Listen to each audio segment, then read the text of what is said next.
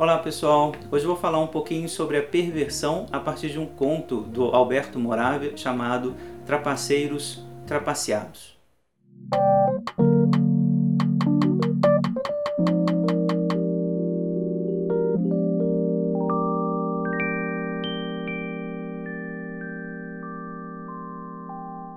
O conto Trapaceiros Trapaceados está nesse livro aqui, de Contos Dispersos, do Alberto Moravia, editado pela Bertrand Brasil, e se estende da página 362 até a 366. Conto super pequenininho, mas muito engraçado, como é o estilo do Moravia, né? Assim, um bom humor cotidiano e que fala de um sujeito que gostava de fazer trapaças na rua.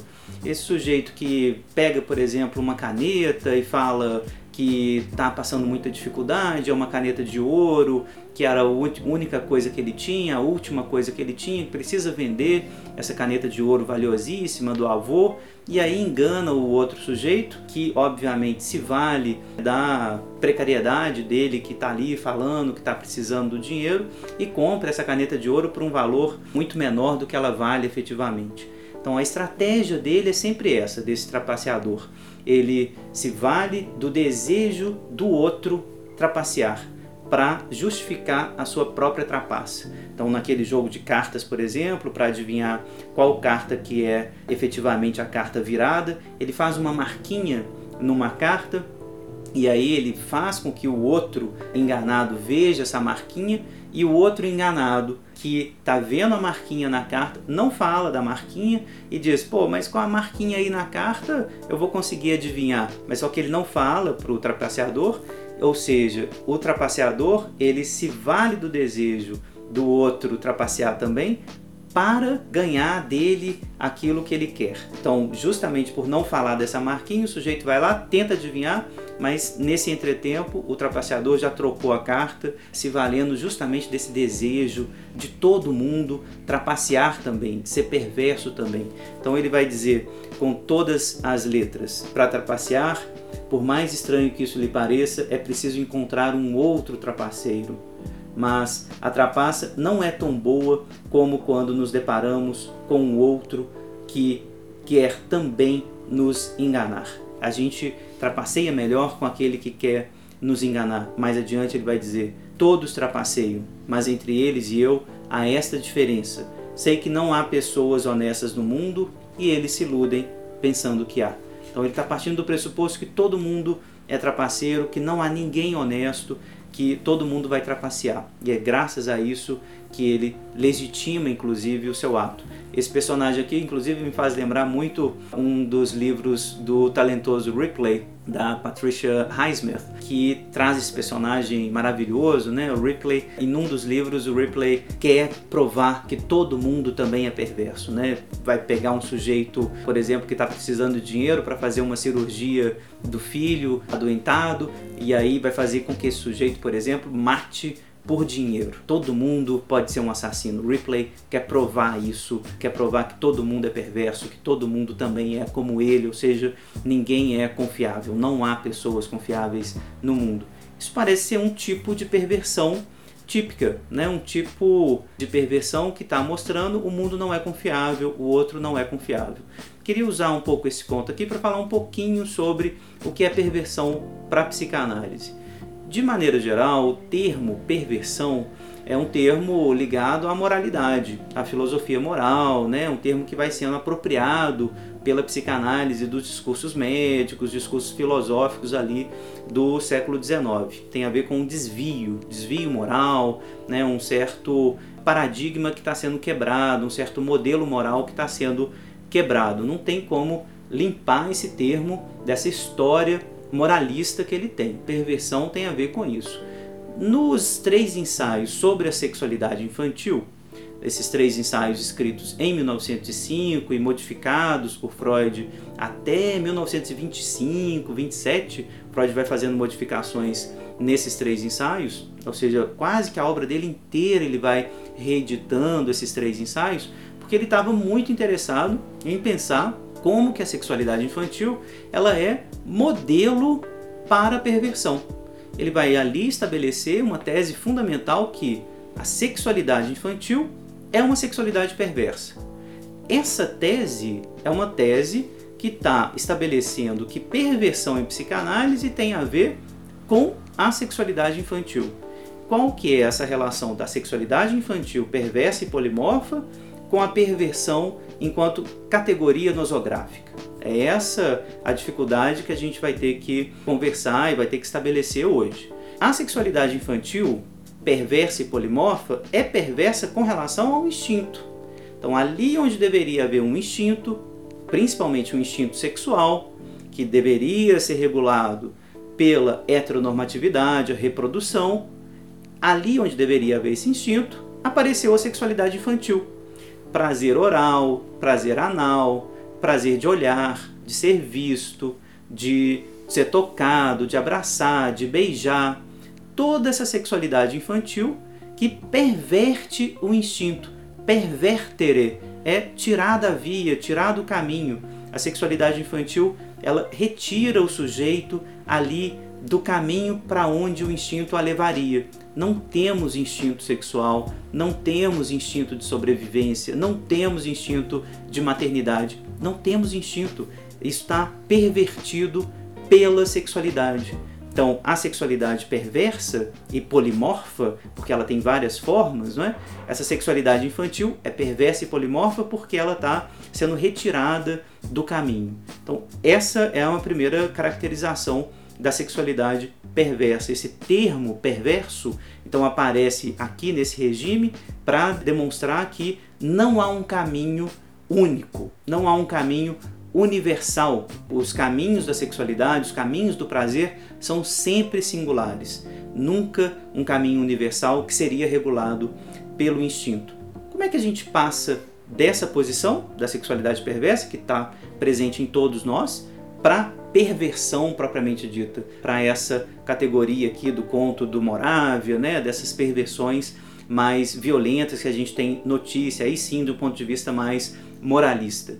Ora, a sexualidade infantil é uma sexualidade que tem que ser recalcada, uma sexualidade que ela é parcial, é uma sexualidade que está ligada ainda a um sujeito que não está plenamente constituído.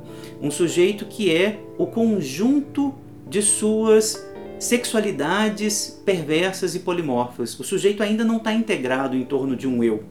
Essa sexualidade, então, perversa, multiforme, tem que ser recalcada. Um exemplo notável disso é o sadismo, por exemplo. Parte da sexualidade infantil, perversa e polimorfa. Não há nenhuma razão instintiva para ver sadismo. O sadismo é algo que tem a ver com prazer, com um prazer não regulado pela natureza. Não existe sadismo na natureza propriamente dito, né? O sadismo, que é o desejo de dominar o objeto, de humilhar, de fazer em pedaços o objeto pelo simples prazer de fazer isso, isso não existe no campo da natureza. Um exemplo notável, então, é o sadismo, que tem que ser reprimido, que tem que ser recalcado. Se isso não é recalcado, isso se torna perversão efetiva. Aí sim, perversão no sentido agora da categoria nosográfica.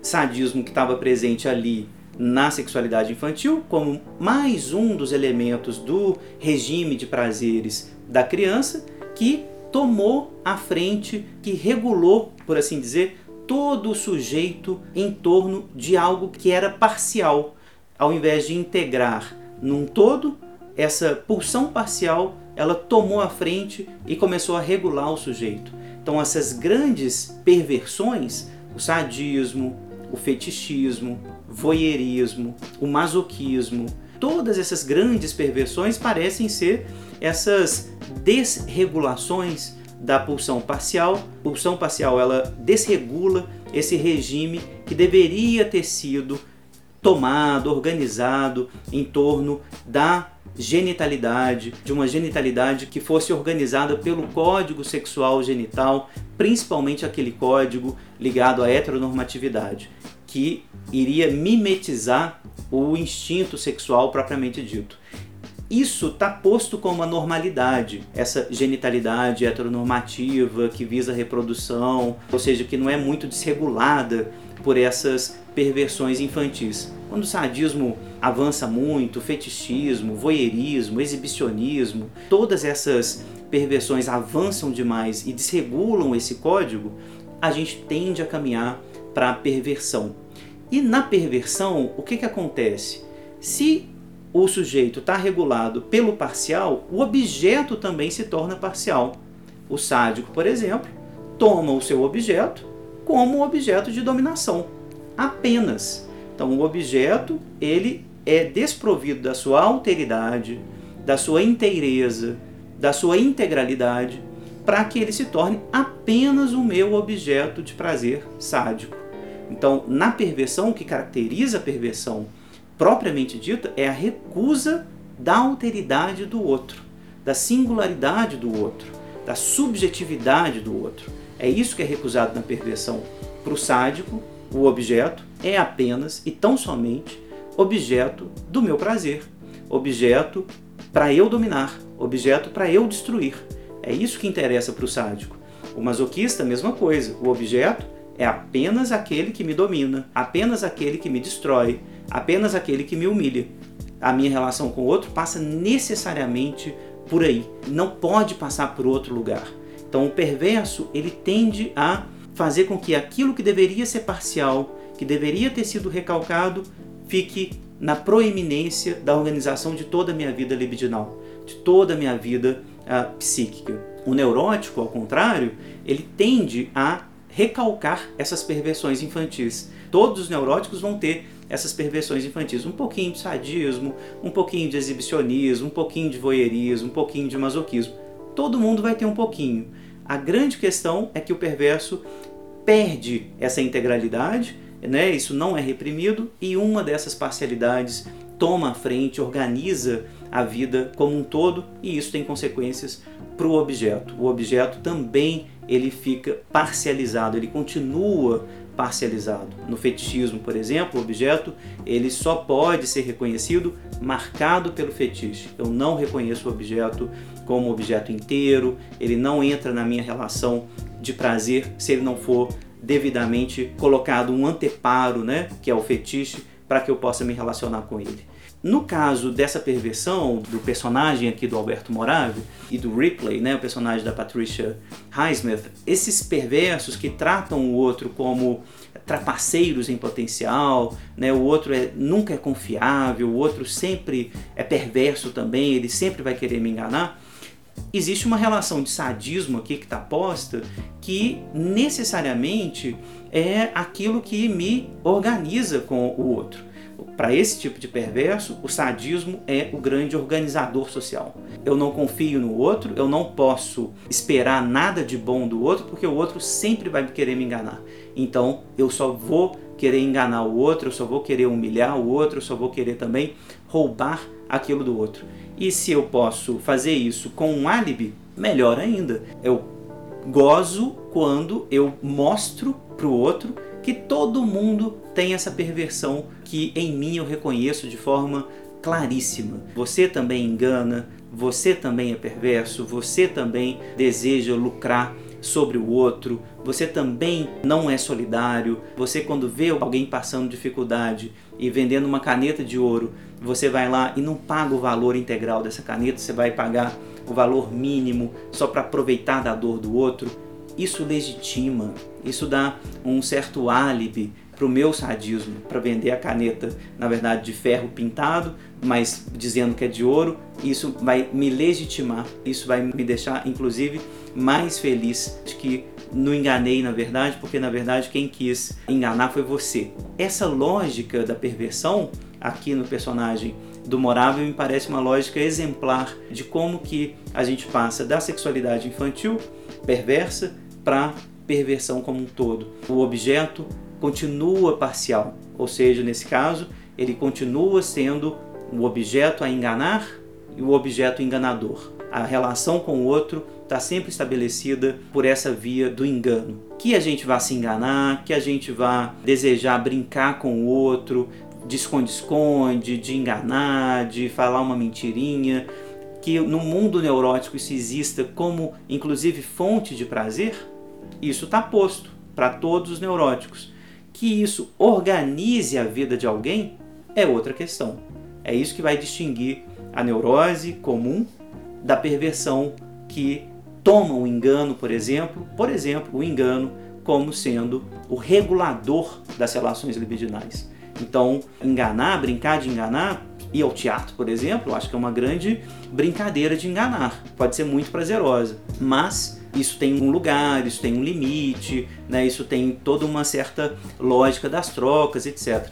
Campo da neurose. Mas regular a sua existência através do engano, isso é outro departamento, isso é uma outra lógica. Era isso que eu queria então comentar a partir desse conto do Morave, que eu gosto demais, recomendo muito a obra dele como um todo, né, um autor super engraçado, assim, contos que estão se passando ali é, mais ou menos na primeira metade do século XX, na Itália principalmente. Vale muito a pena ler o Moravia. Esse é um, um dos contos brilhantes dele. Recomendo a leitura então e recomendo também a leitura dos três ensaios sobre a sexualidade infantil, texto seminal do Freud, né, onde ele começa a estabelecer as bases daquilo que é a sexualidade perversa, infantil, que por sua vez vai dar origem talvez à perversão, né, a posição subjetiva, a categoria nosográfica que é diferente então da sexualidade infantil, essa posição que é a perversão. Eu espero ter deixado então claro os principais pontos entre a sexualidade infantil,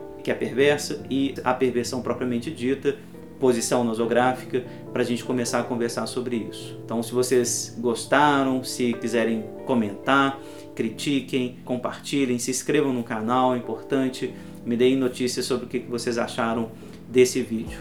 Muito obrigado.